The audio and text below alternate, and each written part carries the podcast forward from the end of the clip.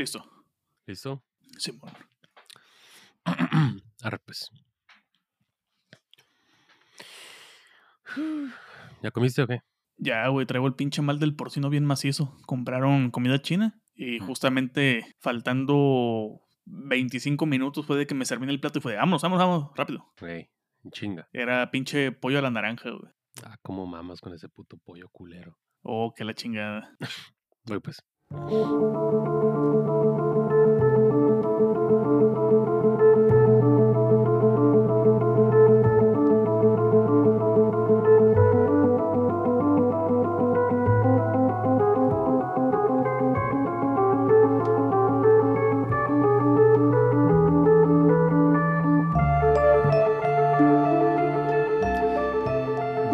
A un nuevo episodio de Para Dormir Después Podcast, un show semanal de libros y películas en donde en cada semana platicamos de aquellas grandes obras que nos han hecho quedarnos pegados a la página o a la pantalla y donde sin importar la hora hemos preferido desvelarnos y dormir después. Yo soy su host Miguel Zárate y me encuentro como siempre acompañado de mi gran amigo y co-host Ramiro Alvarado. ¿Cómo andamos, loco? ¿Qué pedo, loco? Pues en remoto, en esta ocasión, ya, ya era como que raro que hubiéramos grabado tanto tiempo en, en presencial. Ahora tocó otra vez de remoto, experimentando de nueva cuenta con otras tecnologías. otra, página. Otra más. Otra, Otra más que, que parece ser que ahora sí nos, nos, nos queda un poquito mejor que la anterior. Está un poquito más Parece didáctica. que sí, brother. Y pues aparte de eso, por fin, por fin está haciendo frío como tiene que ser en Tijuana. Y adicional a eso, pinche diluvio, güey. O sea, me barro con que no se vaya la luz. Sí, con que no se vaya la luz, que no se nos vaya el internet. Sí, está lloviendo machín. Eh, por fin se hizo presente Tlaloc, lamentablemente durante la grabación del episodio. Pero pues mira, en día melancólico, gris y lluvioso, pues para hablar de una, de una película que hasta cierto punto tiene, tiene tintes melancólicos y grises. no sé si lluviosos, pero pues algo por ahí de haber. Eh, güey. De hecho, sí. Y también otra cosa curiosa. No hay cheve de ninguno de los dos lados. No hay cheve, güey. Yo me estaba No echando unas maravillas y, y un cafecito. Hay una coquita, pero- cabrón. Eh, humildemente. Hay una coquita, sí, hay humildemente. y ya de sabes, plástico. Como debe ser en este caso, por cantidades. Ándale, exactamente.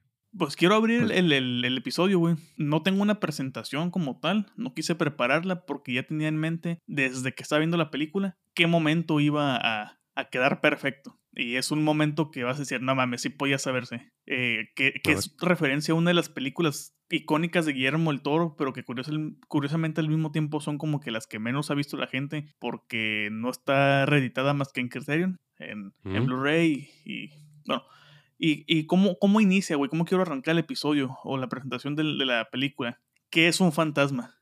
Un evento terrible condenado a repetirse una y otra vez, un instante de dolor, quizá algo muerto que parece por momentos vivo aún, un sentimiento suspendido en el tiempo, como una fotografía borrosa, como un insecto atrapado en el ámbar. Eso es un fantasma, güey. Así es.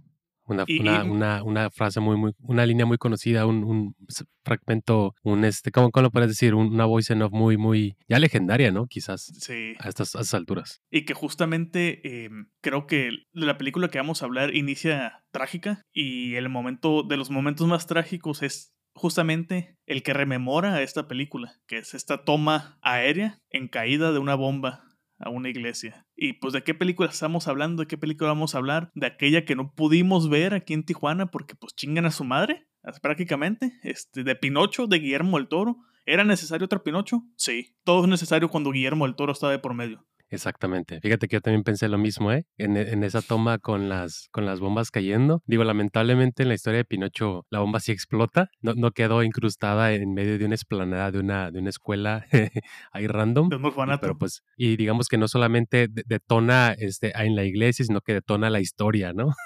Sí.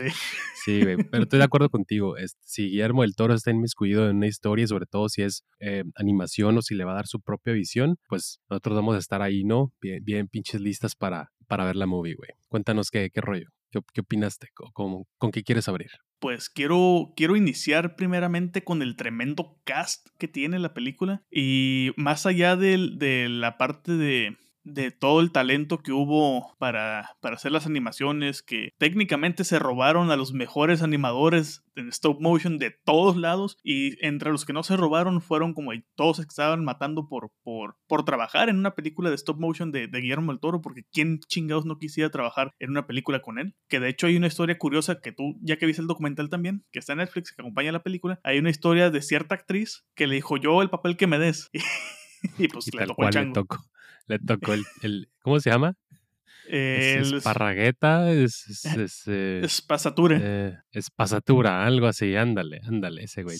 Pues tal cual, ahora sí, aplicó en lo que me des, yo lo hago y pues toma, cabrón. Te tocó a Kate Blanchett. ¿qué, qué, tal lo hizo? Pues justamente como dices, güey, tenemos, ¿qué tenemos de cast? Y no quiero verla ni en español porque me da miedo que las voces no sean lo que es en, en el, el, idioma original. Primeramente tenemos a Sebastian J. Cricket o Pepe el Grillo, como Iwan McGregor. Eh, luego tenemos a David Bradley como Gepetto. yo a Bradley lo ubico porque es el Cetrakian en la serie de The Strain. Eh, luego tenemos a Boring Gorman, que es el, el sacerdote de, la, de, este pueblo italiano, que es el, el actor, si vieron Pacific Rim, es el actor que anda cucho, que anda con muletas y todo el rollo el científico loco que se peina el ladito. Luego tenemos a un personaje que se llama Podesta, que es el, mafioso de, del pueblo, que es ni más ni menos que Ron Perlman. Claro, no podía faltar. El doctor que sale ahí de fondo, esa escena me recordó un poquito Cronos. No sé si te acuerdas de, esa escena donde está un cuerpo en una plancha. Sí, sí, sí. Me recuerdo. Eh, ah, pues el dottore es John Tuturro. Claro, Turturro. El, el hijo de, de mm, Podesta es este. No, mentira. El Ay, se me olvidó el pinche nombre. El... Sí, de Podesta. ¿no? Es este Finn Wolfhard. Candlewick. Sí, el Candlewick es el pinche morro este de, de Stranger Things. Luego tenemos a Kate Blanchett con Espasatura, que es el chango, el chango visco. Luego tenemos a Tim Blake Nelson, que son los conejos negros, esos que están bien chingones. Están muy, muy, muy, muy chingones. era de los fragmentos más interesantes y chistosos de la película. A Mussolini lo tenemos con la voz de Tom Kenny. Luego tenemos a Christoph Waltz con, como el conde Volpe. Que, lo hace cabrón, güey. Sí, y esos cambios tan dinámicos entre idiomas y pronunciaciones y ritmo y todo está, güey, es Christopher Waltz a huevo que, que, lo iba a poder hacer, no lo demostró desde Bastardo sin Gloria. Y por último, quiero cerrar con, con un uff doble, porque como que está acostumbrada esta actriz a hacer dobles papeles o hasta triples a veces. Tilda Swinton, como el espíritu del bosque, diagonal, la muerte. Así es como siempre, Tilda Sinton diciéndome, a mí págame lo de dos por uno o viceversa. Es como lo contraria a, nosotros en el jale cuando nos dicen, tu, tu, tu puesto hace esto, pero vas a hacer esto, esto, esto, esto, nos quejamos, Tilda Sinton es como que, no hay pedo, a mí págame igual y mientras más personajes pueda hacer, mejor.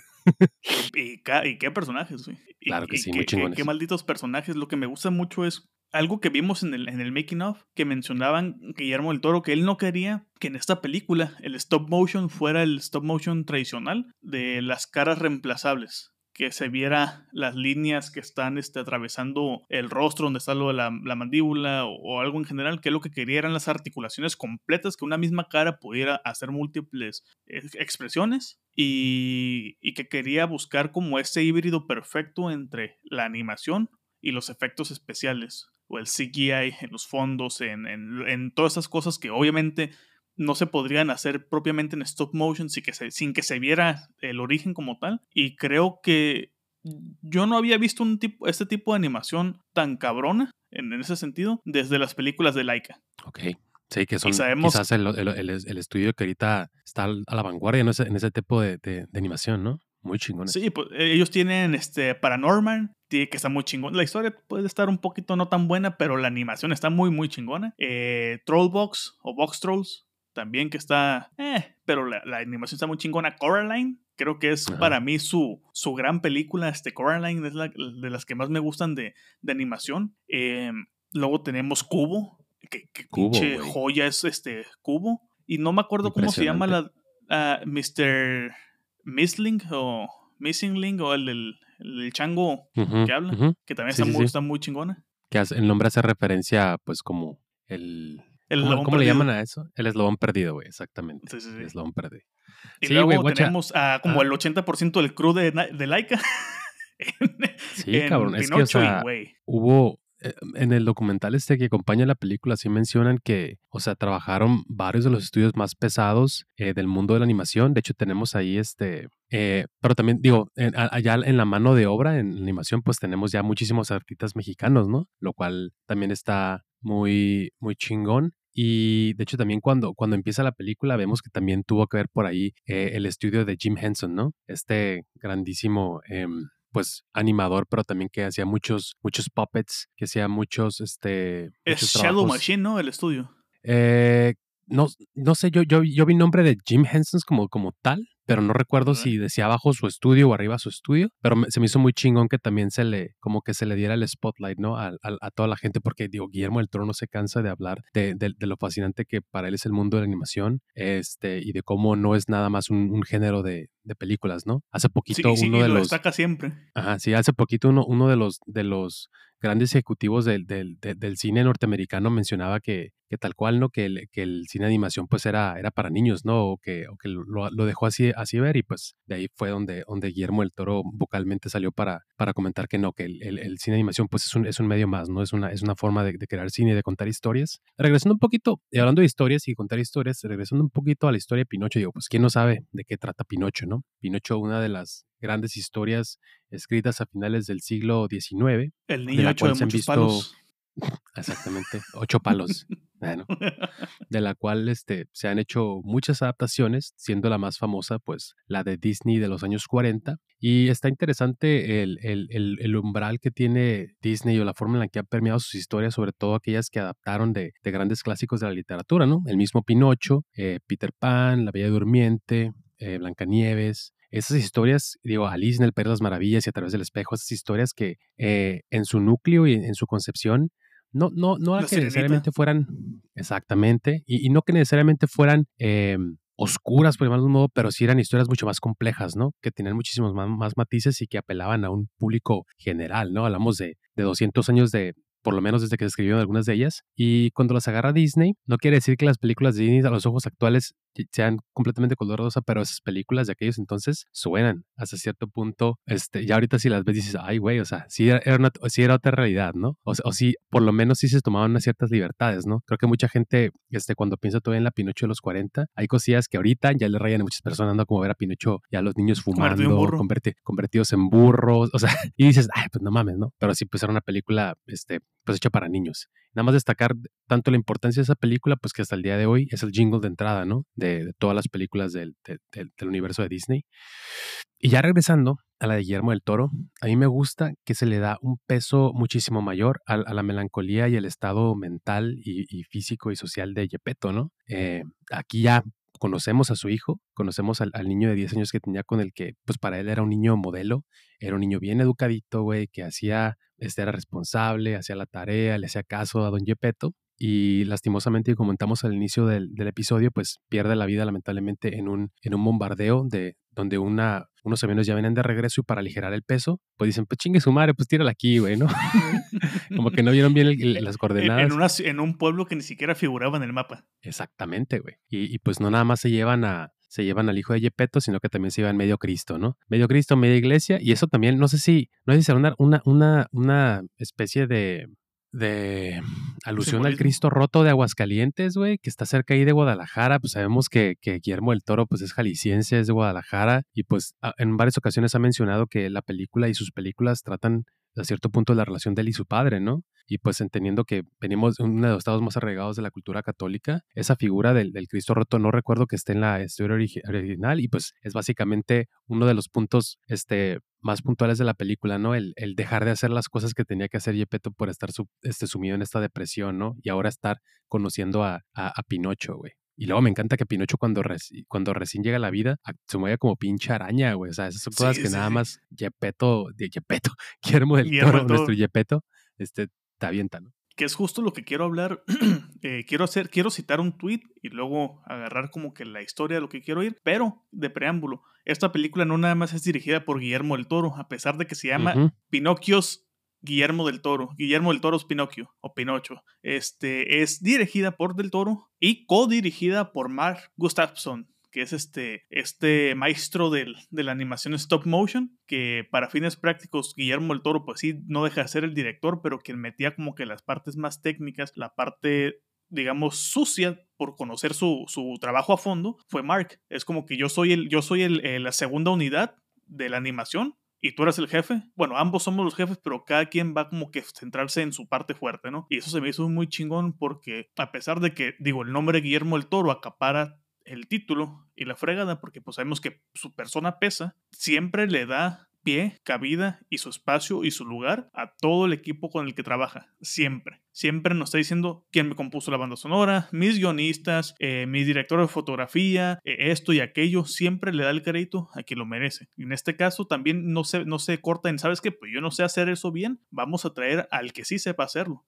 Como cuando tenemos esta etapa también de escritor de Guillermo del Toro, que tiene ya varios libros. No son libros que él ha escrito solos, son libros que están coescritos con Chuck Hogan ¿Por qué? Porque si bien Del Toro sabe escribir historias, sabe escribir guiones, tal vez no tiene la habilidad 100% pulida en ese momento para él ser el, escritor titular de la obra. Entonces, pues, ¿qué hace una sociedad con alguien que sí le sepa bien a su oficio y se apoye con eso? Él pone las ideas, pone las correcciones, pero va a haber alguien más que va a llevar como la carga pesada en ese sentido. Y eso se me hace muy chingón con esta Pinocho. ¿Por qué? Porque está compartiendo los créditos como se debe, a pesar de, vuelvo a lo mismo, su nombre acapara por la persona que es por ser el santo patrón del universo. Ahora bien, había un tweet que me gustó que vi hoy en la mañana o ayer eh, de Román. Saludos ayer a Román, del de, Documenta. Saludos. Que, que, decía que si tal vez no era necesaria otra nueva versión de, de Pinocho, excepto cuando Del Toro está de por medio, y sobre todo porque Del Toro tal vez no hace una adaptación muy, muy, muy fiel del libro, pero lo hace su versión. Y creo que eso es más importante cuando se adapta algo o se está revisitando una historia que en lo que van de dos años, esta es la tercera película de Pinocho. Simón.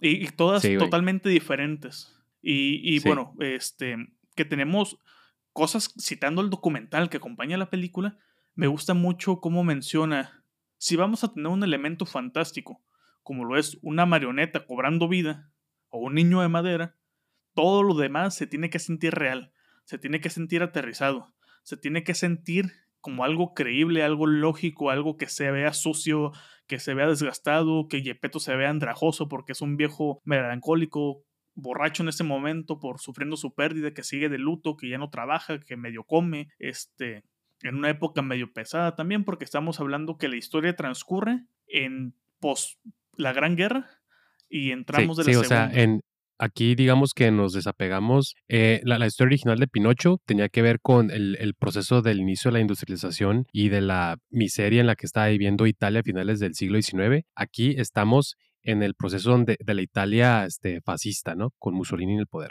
Que de hecho vemos a Mussolini en la película. Y lo, vemos En, lo vemos en un, en un momento muy chistoso.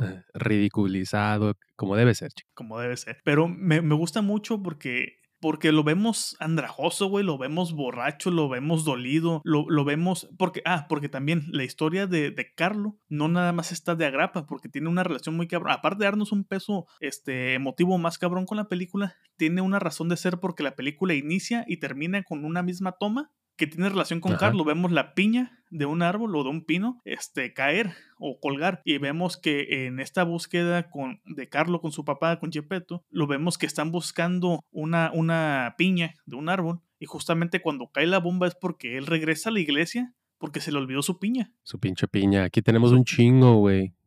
Sí, y luego, pues, ¿qué, ¿qué, es lo que termina haciendo? Termina poniendo la tumba de su hijo en, un, en, un, en una montaña, en un risco, termina poniendo la piña, la siembra, ahí este, acompañando el, árbol de pino, acompañando la tumba, y en una borrachera que se pega, que nos está narrando este Sebastian J. Cricket, que acaba de tomar posesión de, de, este árbol, que los espíritus del bosque no se meten normalmente en asuntos de los hombres, pero que de vez en cuando a ciertas personas se les concede un deseo o se les concede su más grande anhelo, pero que a veces también puede ser su maldición al mismo tiempo. es una espada de doble, de doble filo y vemos cómo el espíritu del bosque tiene algo que ver ahí. Este, vemos a, a Gepetto como en The Shining, en modo este, Jack Nicholson's, tumbando a hachazos el árbol y andando bien pedo, se va a su taller, se pone a cortar el árbol y empieza, empieza con que le va a hacer el pelo, le va a hacer la orejita, luego al final le vale madre, le empieza a clavar clavos por todos lados, todo chueco y todo, todo cucho, y se ve como una obra de alguien que estaba borracho realmente. Este, y luego tenemos, pues ahí tenemos a, a, Pinocho, ¿no? Nuestro niño de madera. Cuando hace acto de presencia el espíritu del bosque, tiene su plática con, con, con Sebastián, con el grillo, y cómo lo vemos que se vuelve su conciencia, no nada más como que, ah, está el grillo ahí, fue su conciencia, no, no. O sea, ¿quieres la casa? ¿Quieres vivir ahí? Gánate el lugar, cuida el morro. Y cuando dices tú, la primera vez que vemos a Pinocho ya con vida, es puro terror, güey. O sea, esta, esta película eh, pasa por registros de terror bien cabrón, de una forma muy adorable al mismo tiempo. Simón, sí, sí, sí, porque eh, es, realmente se siente como que es un, un personaje, un, personaje inanimado que, que, acaba de cobrar vida, ¿no? O sea, sí, sí, obviamente tiene que tener esta, esta como ese sentido de, de, de, estar vivo, pero también de ignorar un chingo de cosas, porque unos pudieran decir que, que no, pero pues porque sabe hablar o etcétera, etcétera, pero por, son cosas que ya vienen con el deseo de, con el deseo de hacer darle la vida a este ser animado, ¿no? Que digamos que llevándolo al, concepto más, como más básico de lo, de lo que era él como este ente antropomórfico, pues es saberlo como lo básico, ¿no? De, de, de alguien que aparenta ser o que quiere ser un, ser humano, entonces está interesante. Eh, pero sí, o sea, vemos que el, el güey neta sí tiene, carece de una, de una, de un lastre o de una, de un ancla moral, ¿no? O sea, el güey sí quiere como que hasta cierto punto pues podría ser este tipo de, de, ente eh, hedonista, que es como antes de que entre la, la, moral, pues lo único que quiere hacer son cosas para tu beneficio y para tu placer, ¿no? Este, y, las cosas que a mí me hacen sentir bien, y esto está chingón, y esto me hace reír, esto a ser lo bueno, ¿no? Y obedecer, no, porque tengo que obedecer, porque tengo que ir a la escuela, eh, conocer los conceptos de los nombres. Creo que en eso lo, lo, trabajó muy bien Guillermo del Toro porque no solamente este, hacen al personaje muchísimo más entrañable, aunque también te desespera, güey. Creo que ese es el sentido de las cosas, de decir, no mames. Pero también, este... Me desesperó igual o, peor que el morrito de Come on, come on. ya sé, ese, ay, ese morrito, güey. Pero también, este, creo que son esos momentos los que hacen que la película también em, no solamente funcione para los adultos, sino que también mantenga a los niños interesados, porque hay que recordar que es una película familiar, güey. Entonces, nosotros llevamos viendo el cine de, de, de Guillermo del Toro, pues que prácticamente... Toda una vida. Toda una vida. Entonces, digamos que ya sabemos más o menos, que ya sabemos lo que nos gusta de él, sabemos un poco qué esperar de él, nos sigue sorprendiendo pero nosotros como adultos, pues hay, hay digamos que hay un cierto tipo de cine, sea animado o sea en live action, que, que ok, tú sabes que esto va a tener un payoff, esto se va a desarrollar, etcétera, pero también está muy chingón y eso demuestra las cualidades de dirección de, de, los dos directores para que la película sea interesante, te haga reír, te haga ayudar, te haga sentir cosas, este, para que funcione para todos, güey, lo cual está muy chingón. La música de Alexander Splat está fabulosa. Ahorita mencionábamos a Ivan McGregor y a, Christoph Waltz, que lo hacen, para mí son los que mejor lo hacen de toda la película. Y qué curioso que junto con la música de, de Alexander Splat, Splat, este, de Splat, perdón, menciona justamente en el documental, ya sé que vamos a citar mucho el documental, pero chingada madre, está en Netflix, véanlo, dura media hora. Son de esas pocas cosas documentales de Netflix que sí aportan realmente. Este, véanlo. Menciona que haciendo honor de esas cosas excéntricas que hacen los compositores a veces, pero que tiene su motivo de ser, o que si no ves el documental ni, te pasa por la cabeza, pero ya que sabes el dato, como que cobra sentido y le da algo, una dimensión todavía un poquito más chingona, el hecho de que no hubo instrumentos más que de madera, para hacer la banda sonora y que incluso las flautas que se utilizaban los, instrumentos de viento eran de madera, haciendo alusión a, pues, al, material de nuestro personaje. Otra cosa también que me gustó muy, muy, cabrón es como menciona del toro que la animación se hizo en tres lugares. Estados Unidos, México y no me acuerdo del otro lugar. Creo que era como el Mundial de 2026, güey. que va a ser en Canadá, Estados Unidos y México. no mames va a ser un desmadre con las visas, pero eh, me gusta mucho cómo justamente la parte que le deja México al estudio de animación de Guadalajara, curioso, ¿no? Bueno, no curioso, pero como que qué chingón que, que se específicamente a apoyar la animación eh, jalisciense, pues, donde es tu, tu propia tu tierra, y que le dejas la parte más interesante de la película, no por lo complejo o que tal vez que sí tiene su complejidad obviamente, sino por lo, lo raro y lo, lo, relacionado que la relación que tiene con el mexicano. De una u otra forma que es este burlarnos de la muerte el, mundo de los muertos el, el mundo de los muertos la parte cómica y que aparte al mismo tiempo nos retachamos un poco a Alice en el País de las Maravillas con esos conejos. Sí güey o sea yo la primera vez que salen me agarró un poquito desprevenido debo ser sincero, güey. O sea, yo ya sabía que en la historia original Pinocho es un, es un ser inmortal. O sea, que en la historia original lo tratan culerísimo, le queman los pies, lo hacen pedazos, cuando es un burro lo avientan al agua, al final lo cuelgan. pero sí me, sí me sacó de pedo como como esta, e, esta, e, esta elección de hacerlo como que ese güey, tipo un roguelike, güey, tipo Hades, güey. El güey llega como a un punto acá purgatorio, platica con la, con la muerte y lo vámonos, güey, vas para atrás, cabrón, y intentarlo de nuevo. Está chingón, güey. Es como, siento que Del Toro hizo su propia versión de Destino Final, güey. Porque, ah, cabrón, cómo lo matan a este güey. Atropellado de un balazo.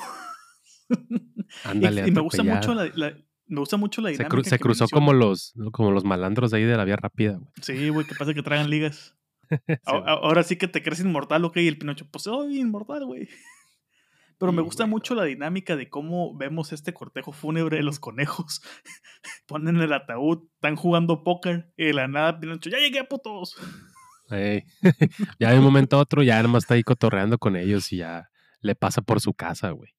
Sí, y, me gusta mucho la dinámica con, con la muerte que, que, le dice, vas a morir infinidad de veces porque eres, este, eres una persona inmortal, un, un objeto inmortal, pero cada que tú regreses te va a costar más tiempo y vemos estos relojes de arena. En esta película no hay engranajes como en casi todas las demás de Guillermo del Toro, pero tenemos relojes de arena, que digamos que a, fines prácticos es su equivalente en esta historia. Y algo muy chingón que no pude dejar de estar pensando toda la película, cada momento que veía es, esta película se siente como si fuera Hellboy 2.5. Mm. Eh, o sea, la muerte es la muerte es el ángel de la muerte de Hellboy 2. Este ángel que salva a, Hellboy de, de, la punta de la lanza. Eh, no, bueno, en este caso lo, lo regresa a la vida a Pinocho, pero en Hellboy lo salva. Eh, luego tenemos este cortejo de monstruos constantemente. Tenemos la misma historia de que Pinocho es este, no es entendido, no es comprendido, es maltratado, lo ven con miedo, lo ven con asco, lo ven con todo, lo vemos en la, en la parte de la misa, de cómo justamente... A, mí, a, mí se, a mí se me hizo bien chingón como cuando sale ahí en la misa, cuando se aparece, y, y todos así de que brujería, y, ah, y la respuesta de, del güey este, del pinche este, fascista es de, tiene que ir a la escuela, tiene que aprender a respetar. Bien chingón eso, güey. O cuando se avienta la de, ¿por qué a mí me tienen miedo, pero a él no le tienen miedo? Y vemos el que estoy cucho. Ah, claro, o sea, que es como una pregunta que creo que de morritos todos nos hacemos, ¿no? Como que, que, o sea, que te llevan a la iglesia, es como que, ¿qué pedo con esta raza? ¿No se le hace raro estar como rezándole a este señor en un taparrabo ahí crucificado, güey. O sea, neta, no se les hace como un poquito random de nuestra parte. Y, fíjate que a mí, ahorita que mencionas esto, esto de, del Cristo y de las congregaciones, creo que una de las cosas que más me gusta de la película es que eh, el mensaje de, la misma y, de la historia sigue siendo fuerte y lo más chingón es que hasta el momento y después de prácticamente casi 200 años o algo por el estilo, sigue sin sentirse moralino y más bien es como una especie de mensaje formacional, güey. De, de, de, de, formar a, los más chicos este, de una manera en la que se rija el, el, el, respeto, pero también la, el, ser responsables de nuestros actos el, neta, el, hacernos responsables, porque yo creo que actualmente nos hace un chingo de falta, güey. En internet se ve un chingo que nadie se quiere hacer responsable de lo que hacen y al final la culpa siempre es del otro y yo nomás estoy ahí para señalar con el dedo y a la chingada, güey. y, lo vemos los papás, mucho. Los papás modernos.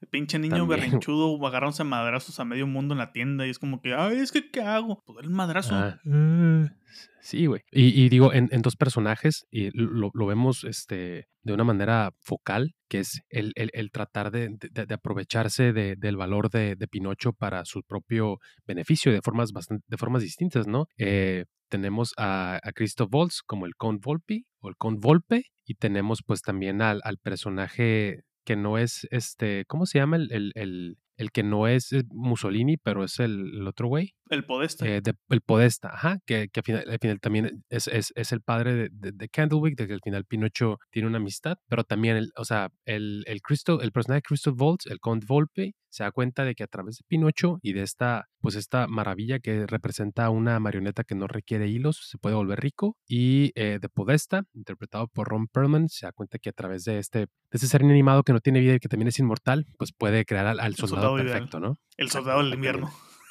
Ándale. Porque sí se ve que sea frío en esa temporada en Italia, ¿eh? Sí, y de hecho justamente hablando del Cristo, que tiene mucha, mucha relación, o sea, Cristo se quedó pendejo, revivió una sola vez el tercer día, Pinocho regresa como a los 15 minutos y varias veces, pero hay una escena donde lo quieren crucificar y no nada más lo están crucificando, sino que le están haciendo una quema de brujas. Exacto, güey. Y, viste, viste la ilustración que publicaron, que compartió Guillermo el Toro, justamente de este Pinocho crucificado con los hilos colgando, así como en, visión de mártir, y que tenemos a Gepetto de un lado y luego tenemos a los conejos con el ataúd desde el fondo. Ah, cabrón, no. Está muy chingona esa imagen. A, a, mí me gustaría que esa, esa, esa ilustración fuera la portada de la versión de Criterion, porque sabemos que de una u otra forma esta película tiene que estar en Criterion. Sí, güey, es, es, algo de las cosas buenas de que Netflix tenga como ese, esa relación ahí, ¿no? Ese match. Sí, y, también hay, hay muchas cosas. esta, esta relación yo no la había visto hasta que me la comentó Omar, este, platicando con él, que le recordó a Mimic. Y yo me quedé patinando a Mimic. me dice, sí, la relación que tiene Carlo con, con Gepetto. Y dije, sí, sí, cierto. Sí, cierto, justamente es, este Mimic, porque no sé si te acuerdas de Mimic, que tenemos al, señor en el... No, tenemos un, viejito que, que, trabaja en el metro, que es este boleador. Y el niño siempre está pegado con él, obviamente, pues, porque no tiene que no cuide como, que, como tal. Pero el niño siempre está pegado con él, tiene una relación así muy cercana con su papá, y lo ayuda a bolear a veces, pero al mismo tiempo tenemos este, este factor de que el niño creo que es autista, si mal no recuerdo, y lo tenemos con sus cucharas, Mr. Funny Shoes, que es la cucaracha gigante. Eh, me recordó, sí, ya que lo, ya que lo, ya, que lo carburé con la mención de, de, Omar, fue como, mm, sí, cierto. También me recordó mucho a a Nightmare Alley. Ok. Toda la parte del carnaval con esa toma, este, con ese tracking shot ah, de, claro, de espasatura cuando va llegando al, carnaval, justamente. Sí, sí, sí. Este, me recordó mucho a Hellboy, toda la película me recordó a Hellboy sin, sin lugar a duda. A la película, a Cronos, esa escena que te digo del, del Dotore, con el Pinocho ahí en la plancha. Pero una película a la que no le vi relación alguna o que yo no se la encontré y, que se me hizo curioso porque dice Alejandra la fue a ver ayer a, la cineteca y me dice que atrás de su fila había una parejita y que el vato andaba en plan mamador de, ah, es que esta película tiene mucho el laberinto del fauno. Y yo la estaba viendo y yo no le vi mucho del laberinto del fauno realmente, más que la conexión temática que menciona del toro en el documental. O, tú sí le ah, viste algo muy, muy, pues muy laberinto del fauno. Pues fíjate que a lo que puedes eh, relacionar eh, esta película con, con El laberinto del fauno y con El espinazo del diablo es pues con la intervención del Estado, en el Estado fascista o, el, o el, pueblo en, en, en, un momento como de, de subyugación por parte de, de, un gobierno opresor, ¿no? De estar en un Estado fascista, en un, es la relación que yo puedo hacer, o quizás eso se refería, pero digamos que de un pedo y ya. En de épocas andan también en el mismo rango, porque también tanto, tanto el espinazo como el fauno son de la Guerra Civil Española. Ándale, exactamente. Ajá, pero o sea, fuera de ahí, la verdad es que no. La otra vez lo estaba escuchando y, y algo así mencionaban en el, en el podcast de, de Filmsteria, que era que varios de, los que estaban platicando decían que les gustaba más eh, este tipo de, villanos o de antagonistas del cine del toro que eran hasta cierto punto como un, una, como una especie de nube negra intangible que se veía representado en, en, en personajes que, que vienen siendo los, los, villanos, ¿no? Por ejemplo, en El Espinazo del Diablo, este, pues si bien es, es la sombra también, como mencionas, ¿no? De, de la Guerra Civil Española el intervencionismo por parte del Estado, este, pero tenemos al, al, al, cabrón ese que se quiere, que quiere tumbarles el oro, ¿no? Este, y... y el, el Espinazo del Diablo, tenemos, el, perdón, el Laberinto del Fauno tenemos a Vidal. Vidal, exactamente. Son estos bien excluidos, al final de cuentas siguen siendo humanos, entonces mencionaban que, que les gustaba más que estos, que estos villanos o, o, o seres que, pues, que estaban más allá de la realidad, ¿no? Entonces quizás esa podría ser la, única relación que yo, que yo vería entre, entre la historia de Pinocho. O sea, ya sí, pues no sé si se me está escapando algo, güey, pero pues fuera de ahí, este, no, no sé. Por eso también yo cuando me dijo eso Alejandra, o sea, me lo dijo en tono de burla porque ella también no, no vio nada de, del laberinto del fauno fuera de eso. Es como de, mmm, creo que este compa sí andaba un poquito nomás queriendo ahí haciéndole la mamada porque fuera de eso, aparte que es el mismo realizador y que tenemos el contexto como que histórico y esa, esa relación, pues no, no, no hay más. Creo que vimos más de otras películas de Del Toro en, este, en esto que, que del laberinto del fauno y para nada es queja. Y yo sigo insistiendo en que esto es puro Hellboy 2.5 para bien, en, el mejor de los sentidos. Este, incluso podría aventarme un comentario pendejo en el súbete al Pinocho Pinocho, Chingy o Pepillo el Grillo tendré que manejarlo de nuevo. Sí, súbete a la, súbete a la, balsita. Eh, ahorita mencionabas, güey, también lo de que comentaba que si, que si la historia iba, iba a tratarse de, de, un, de un ser que adquiere vida por medio de un deseo y que busca ser un niño de verdad, todo lo demás debería estar lo más anclado a la realidad de todo lo posible.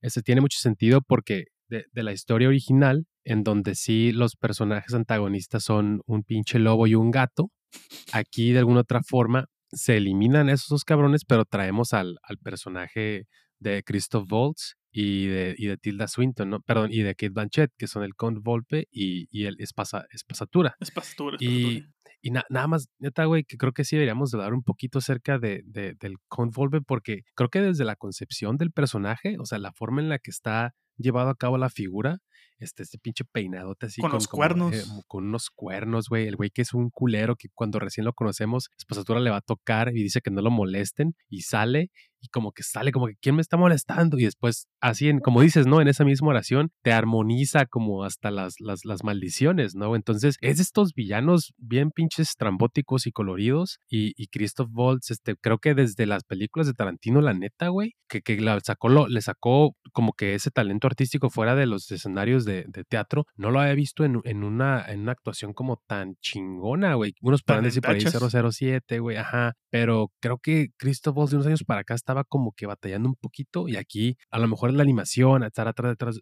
estar detrás de un personaje, menciona tan colorido, que le dio como, ándale, como dices, en tachas para hacerlo también, güey. No sé qué opinas de este. este y, que, y, que, Christoph Waltz también lo mencionó en, en, en el documental y en clips que estuvieron saliendo en internet que decía, otra película de Pinocho, como que para qué chingados. Está Guillermo el Toro detrás. Ah, no, sí, dame todo, el, dame el personaje que quieras. Así como Kate Blanchett de el que te sobre, güey. El que, el que te sí, sobre lo quiero.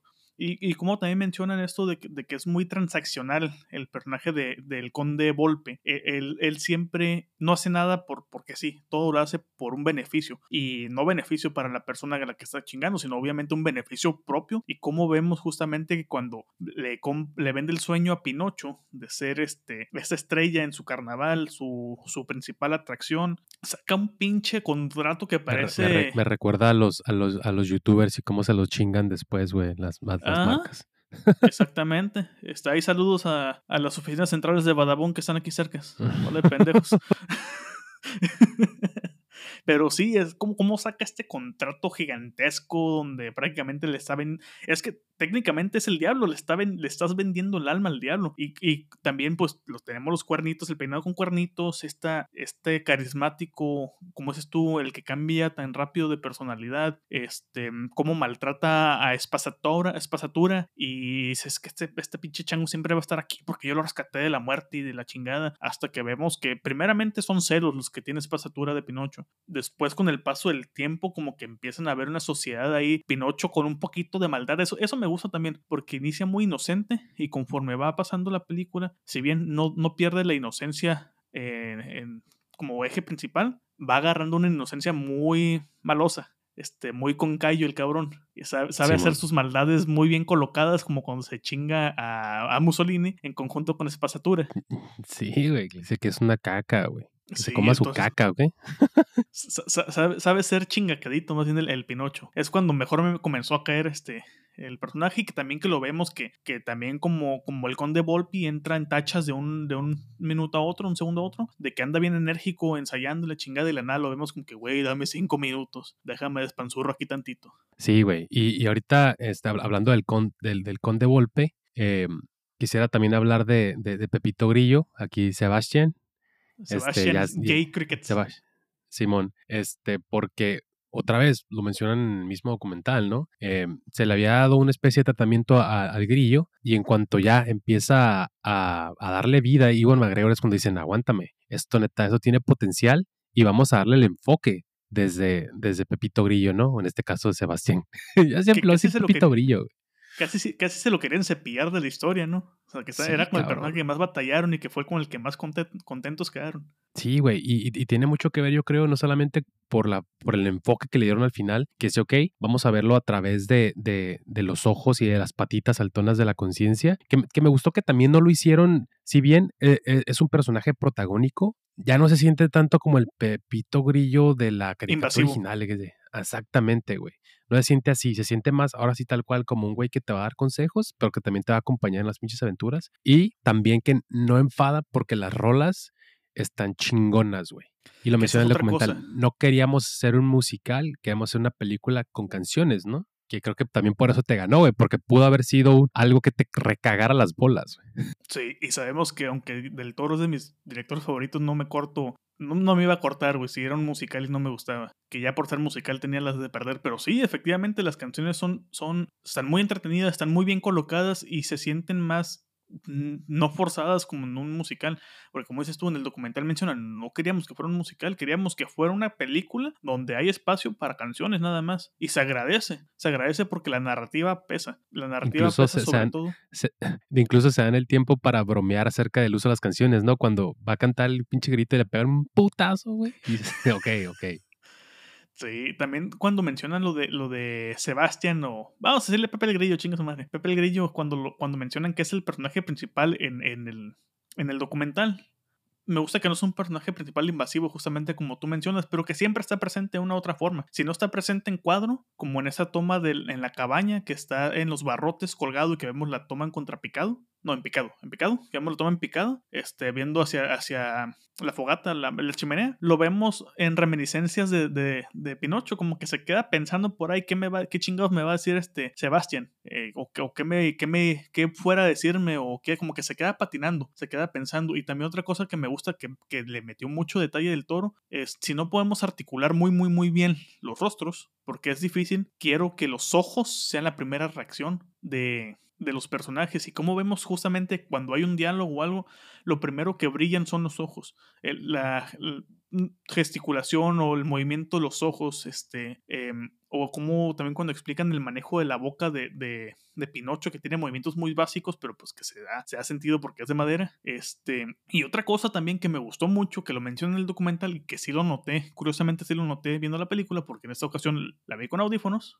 porque pues la vi anoche, no la pudimos ver en el pinche cine, es la, elección de David Bradley como Gepetto. Para mí Bradley es Traken, así tal cual. Este Traken de, de, de, The Strain. Pero como mencionan que el rango de, de, su voz estaba tan cabrona para el personaje, que la nada tenía esta voz gruesa, y, variante con tonos alegres que se le iban ahí sus gallos muy de viejito y la chingada que está muy, muy, muy chingón, la neta. Este, y, y, volvemos al, trabajo de, de, actuación, de doblaje. ¿Qué es lo que sucede cuando pones tal vez no actores que sean actores de doblaje profesionales como tal, sino que tienes actores que son muy buenos actores, ¿saben? Y aparte da la casualidad de que bajo la dirección de, del toro y el equipo, te, salen muy buenos actores de doblaje. En cambio, como lo que sucedió con la de Mario Bros, esta que nueva que va a salir, que pusieron al Chris, este, el, el de Jurassic Park. Simón, Chris. Al de... No es Chris Hemsworth, no es Chris Evans, es el otro, el pendejo. Ni tampoco es Chris Pine el cristiano. Sí, ese cristiano ese republicano. ese güey que, que, es como de, ok, pues no dudamos que haga muy buen trabajo, pero pues no es actor de doblaje, no le sabe. En este caso, estos actores sí le saben a su jale. O sea, sí, dieron el, ancho suficiente para, para que fuera algo muy, muy, muy destacado en la película y que me da miedo, güey, ver la película en español y que me pongan a Omar Chaparro en un doblaje. No lo dudes, güey. No lo dudes que, que esté Omar Chaparro y Luisito Comunica, güey. No mames. Este. Ah, sí, sí, güey. O sea, en, general el, trabajo de, doblaje estuvo espectacular. O sea, me refiero al, trabajo. Al, trabajo de interpretación, sí. Sí, ah, es, Chris Pratt, güey. Ya, ya me acordé. Chris, Chris ah, Pratt. es que es un pendejillo ese, güey. Solamente es otro, otro Sí, cabrón, otro con P, güey. Este, no, Tilda Swinton, güey, en lo que, en lo que salga, güey. Este, lo, lo hace impresionante. Sus personajes adquieren nuevas dimensiones. O sea, solamente podía ser ella, este, la que, la que hiciera esos personajes como la muerte y como el espíritu del bosque, porque sí, o sea, suenan, este, como de otro plano distinto, güey. Suenan como de un Suenan a ella siendo extremadamente elegante, güey. Exacto, güey.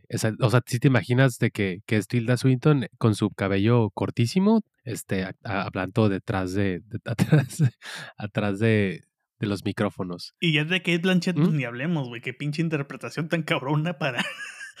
o sea, hay interpretaciones de no decir nada a no decir nada. Tenemos a, a este Vin Diesel diciendo I am Groot.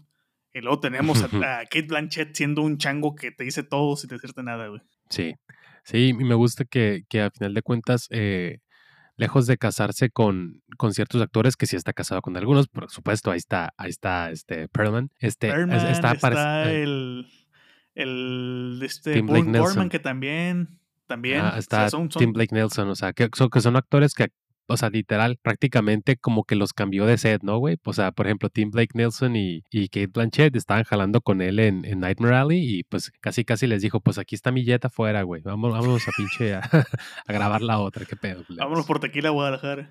Y aparte, pues Tim Blake Nelson también estuvo en, en el, en el gabinete, en el gabinete de curiosidades que, de la que hablamos hace poquitísimo. güey. Entonces, o sea, se, se ve, o sea, el- que, la, que la raza neta le gusta trabajar con Del Toro y quiere trabajar con Del Toro, güey. Eso neta está está súper chingón, güey. Yo, más que una pregunta, tengo una sugerencia. sí, no, claro, sí.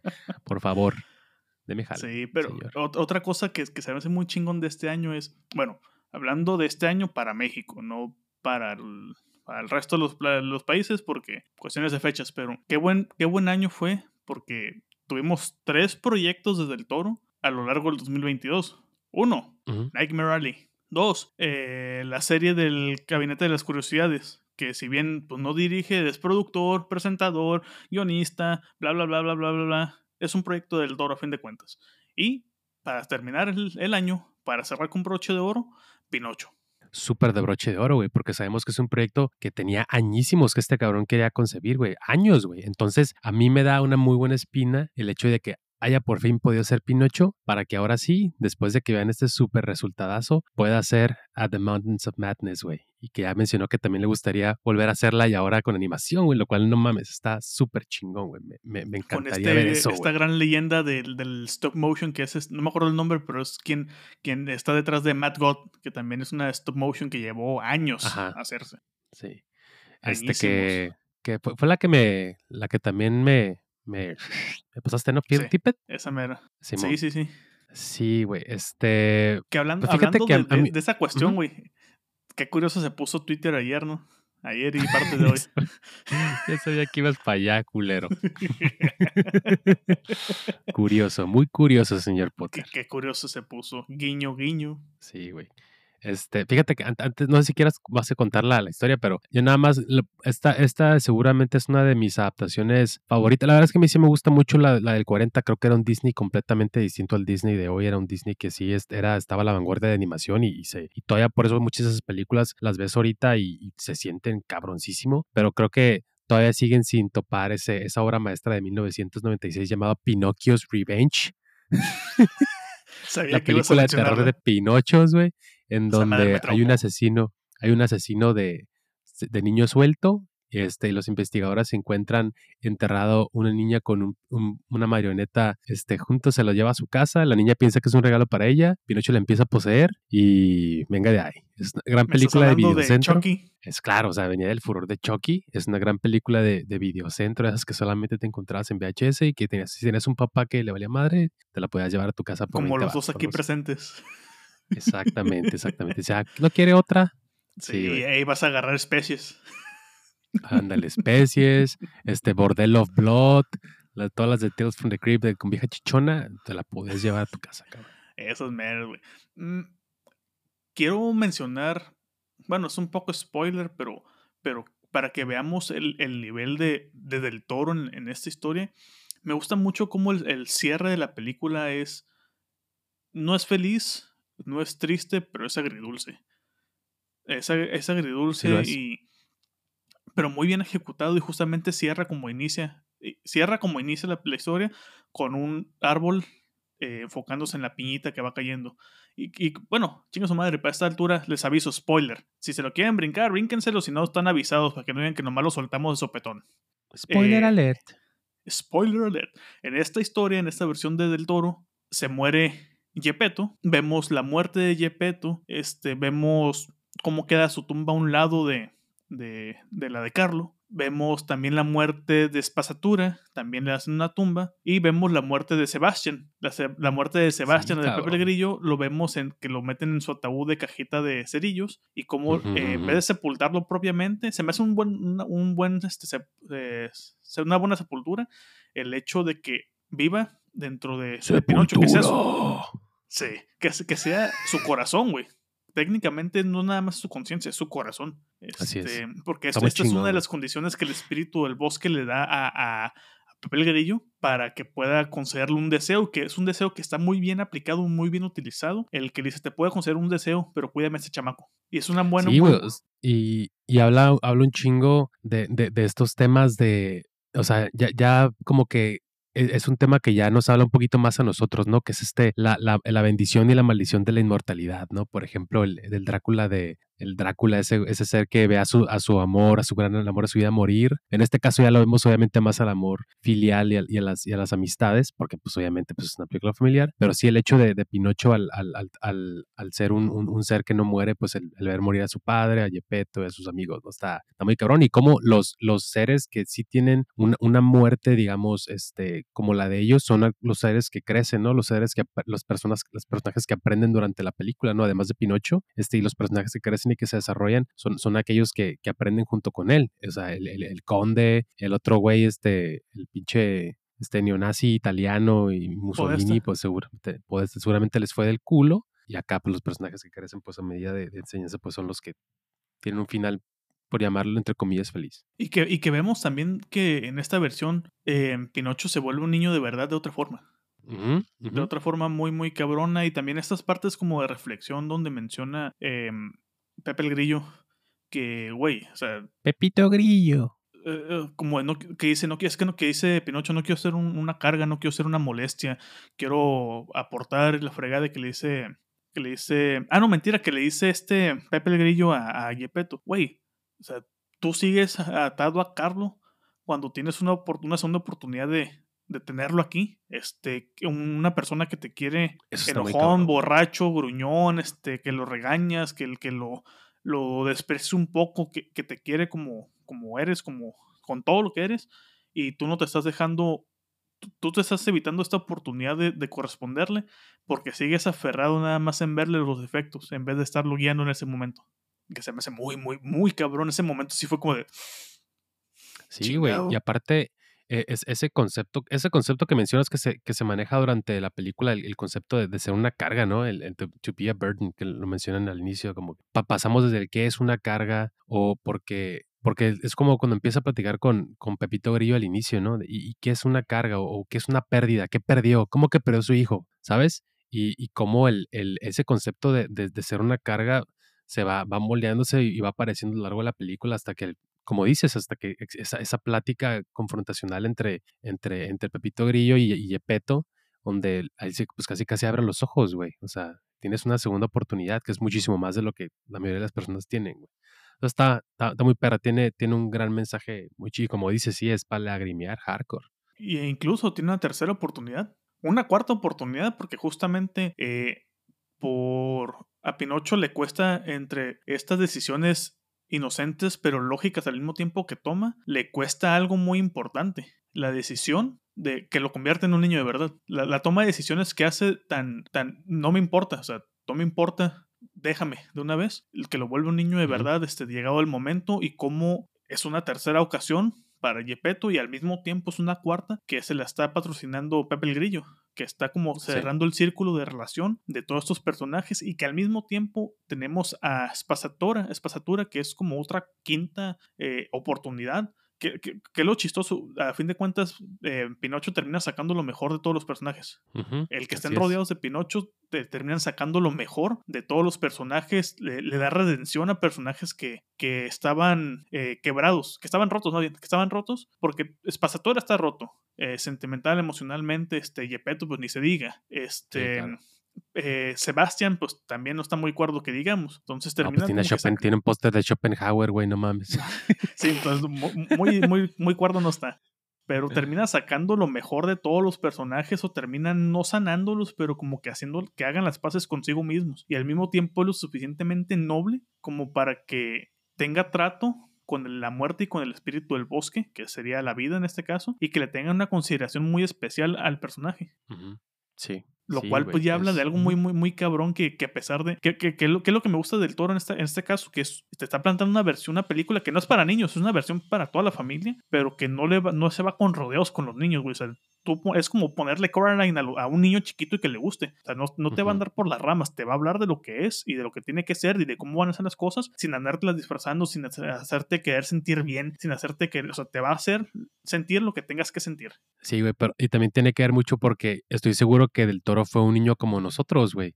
Un, un, un, un, morrito que desde muy, muy morro, valga la redundancia, vio cosas que, que lo curtieron también y que lo, lo formaron para ser el, el, el, el, aficionado del cine que soy, pero el cineasta también que soy, güey. Entonces, yo creo que es, es, tiene que ver mucho de, de, su, de su fe como cineasta con, contra su público, de decir, yo sé que, que puedo esperar más de, de mi público. Yo sé que ellos pueden como, no sé, ir un poquito más allá de lo que usualmente está hecho para niños, está hecho para jóvenes, está hecho para adultos. El conejo les gira más rápido. Ándale. Y que justamente volvemos a ver otra vez su amor y su relación con Frankenstein.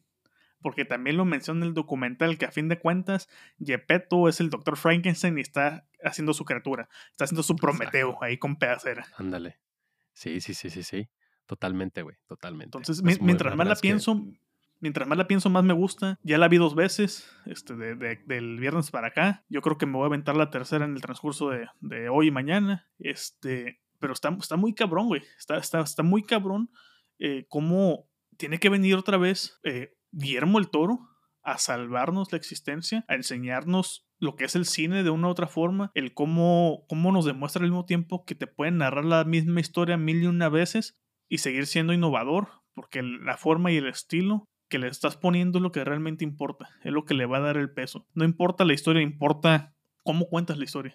Sí, ¿no? Quizás otro ejemplo así chingón, chingón que pasó fue de una película en la que ya hemos visto tres live actions y una, y una segunda y ya, y ya con, o sea, ya habíamos visto Spider-Man 1, 2 y 3, The Amazing Spider-Man 1 y 2, y ya hemos visto este Homecoming y tu puta madre, y llegan estos cabrones de Sony y se avientan el de Into the Spider-Verse, y es una de las cosas más impresionantes que hemos visto en los últimos años, ¿no? O sea, son güeyes con visión, güeyes con un chingo de oficio y con amor al, al, al, arte tal cual, güey, a su arte, a su oficio, y como, sí, es la, es la historia de Spider-Man, güey, pero vamos a jugar con esos conceptos y vamos a, y que el medio, ese medio del que tanto del toro nos habla y, y del que nos dice que no es un género más, ¿cómo pueden explotarlo, güey? Gente con talento y con un chingo de ganas de hacerlo bien, güey. Entonces, otro ejemplo por ahí, este, muy chingón, güey, de, que las cosas se pueden hacer bien, con historias que ya se han contado antes. Y luego al final, al final de la historia, tenemos a gente pendeja desubicada, güey, que quiere venirle a enseñar a Guillermo el Toro cómo hacer las cosas, ¿no? Ahí en Twitter, como no podía saberse. O, bueno, no sé si quieras tú contar eso, güey, porque también tú lo, tú lo viste. Ah, cabrón, ¿de cuál? El tweet donde le querían enseñar a, a Del Toro que era hacer cine. Oh, chinga. hubo un tweet por ahí, güey, de un gringo desubicado. Este. Oh. ese. Sí, o sea, es que lo, lo, que pasó fue que, obviamente, como es fin de año, todos los críticos, así como Siren Sound, el mame de hace una semana, eh, que sacó las, los, las 10 mejores películas de la historia para varios críticos y para varios directores, pues ya cada periódico, cada gran tabloide, cada revista, los encargados, obviamente, sacó lo suyo. De, de, hacer críticas, sacó sus, sacó sus top 10 del año. Uno de ellos fue eh, Anthony Scott del New York Times, que presentó su lista y un chingo de gente, eh, bueno, varias personas comentaron en, su link que si estaba que si, los títulos de las películas estaban inventados o qué pedo. Ellos para un podcast donde está este cabrón, un pinche güerillo mamón, otra, otra, estaba viendo que él es como encargado de, un pedo como de, medios, pero no enfocado al cine. La, la otra muchacha que estaba con ellos este, tenía un pedo también como social y el tercer cabrón, que era como el que era la voz de la razón, pero también no está como tan enterado de todas, era el güey que sí, que sí lo ubico de Screen Junkies, o sea, hablaba de, películas, pero el güey decía que si ya, que si ya de plano ya estaba ¿El barbón pelirrojo? Eh, no, no, no. bueno, según yo no es. Era el barbón, pero, o sea, el, el, pendejo aquí era el, el otro güerillo, güey. Que decía, a ver, ¿qué? Esta película, ¿qué, es esto? ¿Qué es esto? ¿Quién la vio? Y, y, le trataba de entrar en eso. No, esa es una película de aquí, de allá, de esto. Ok, ya, dijiste suficiente. O sea, como haciendo entrever que, como, porque vieron muchos retweets que decían como que un, uno de los peores, este, como sabores de esta, de esta actual cultura es que la ignorancia es como un algo de que estar orgulloso, güey. El no conocer algo ya es como denostar la opinión de un tercero, este, juzgar su credibilidad, ya simplemente porque tú no conoces algo y no lo has visto, creer que quizás ni exista, güey, que se lo está inventando o nomás quiere mamar, güey. Porque actualmente. Es el efecto Jerry de Rick and Morty, güey. Sí, actualmente ya, si, si te gusta algo un poquito fuera de, de, de, la regla de los cánones, ya eres un mamador automáticamente, güey. O es, lo que comentaba hace ratito, güey. Pero sí, entonces el toro comenta que, que justamente que, o sea, para él, él, él, siempre va a estar en favor de conocer más cine, ¿no? Y, y, siempre va a estar en, en, en, esa eterna búsqueda. Y pues de cómo es, es completamente reduccionista y, y hasta cierto punto lamentable, pues el que tu, tu sentido de, de, investigación y de curiosidad ya esté reducido a una nada, güey. Pero pues, digo, ya, no me hagan enojar. También, ¿no? Sí, no me lo hagan enojar, ya me lo hizo enojar mucho el gobierno mexicano, con justa razón, como para que ahora me lo hagan hacer corajes de grapa, ¿no? O sea, hay que, hay que cuidarlo, güey, lo queremos muchos años más haciendo, haciendo cine. haciendo, haciendo buen pues cine, haciendo el cine, haciendo el cine que, que, que hace. ahí para cerrar ya rápido el, episodio, güey, quiero comentar que acabo de contratar, bueno, recién contraté Star Plus y encontré lo que anduve buscando que no está en ningún lado, La versión blanco y negro de Nightmare Alley. Ah, perro. En Star Plus está en los bonos. La versión blanco y negro de Nightmare Alley. Película que no vi, o sea, versión que no viene. He hecho mi investigación, no la tengo todavía, la quiero comprar. Pero en el formato físico, en ninguna versión aparece citado como bonus ni nada la versión blanco y negro. Está en Hulu, eh, en Estados Unidos, pero no está ni en los mares misteriosos. O sea, no está, la busqué, la revolví a rebuscar, nada. No aparece. Se me hace algo como que muy, muy raro. Muy, muy como de, ¿qué pedo? ¿Por qué? ¿Por qué? Cuando es, daría para una una versión en su propio disco, así como Mad Max Fury Road. La otra, eh, también para cerrar ahí, este, pues que vayan y chinguen a su madre los, todos los, los, los güeyes que llegan cagando el palo, que, que por eso el cine se está muriendo. Que váyanse a la chingada. Ahí citando el, pedo del tweet aquel. Simón. Sí, si quieren saber qué pasó, pues váyanse al, al arroba de Ramiro Alvarado, ahorita se las va a dar. Eh, ahí, les, ahí les sigo pasando por mensaje este los links. Ya, ya hice ahí un servicio de distribución el día de hoy. Entonces, denuncien lo que quieran. Yo voy a seguir haciéndolo. No estoy lucrando con eso. Exactamente, güey. Pues bueno, con eso terminamos otro episodio de Para Dormir Después Podcast. Recuerden que si les gustó este episodio, les agradeceremos muchos comentarios y que nos califiquen con cinco estrellas en su aplicación para escuchar podcast favorita. Y así este programa pueda llegar a más personas y nos incentiva a mejorar semana con semana, pero sobre todo a alguien que crean que va a disfrutar tanto este show como nosotros disfrutamos aplastarnos para hacerlo. Un toque ahí de, de nariz al micrófono. Pueden seguirme en Twitter para temas off topic en arroba Zaratestra y a ti, cabrón. Ahí me pueden seguir en arroba Ramiro ALVRM94 en todos lados, en Instagram, en Twitter, en Letterboxd y ya. Y bueno, y en PDD-podcast a, los dos, en Instagram y en, en Twitter. Den RT, den like, compartan con sus amigos.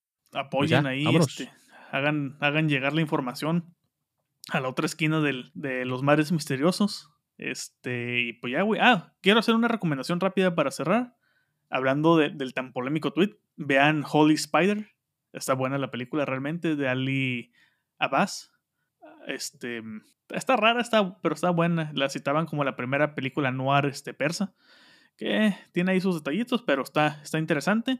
Y si tienen Star Plus, véanse Alien Resurrections, Mugrero del Bueno. Sale. Acuérdense que a través de Mercado Libre, 99 varos y les dan también el Disney Plus, o pues ahí júntense con sus compas para que paguen de a 30 varitos y ya, más pelada. Y si no están, pues ya saben a quién pedírselo. Fíjense nomás, un, un, milagro de Navidad, un deseo de Navidad y del lente del bosque. Pues vámonos a la chingada, güey. Pues bueno, escucharon a Ramiro Alvarado de Miguel Zárate. Hasta la próxima y no mueran. Rato. Y si mueren, revivan como Pinocho. Hey.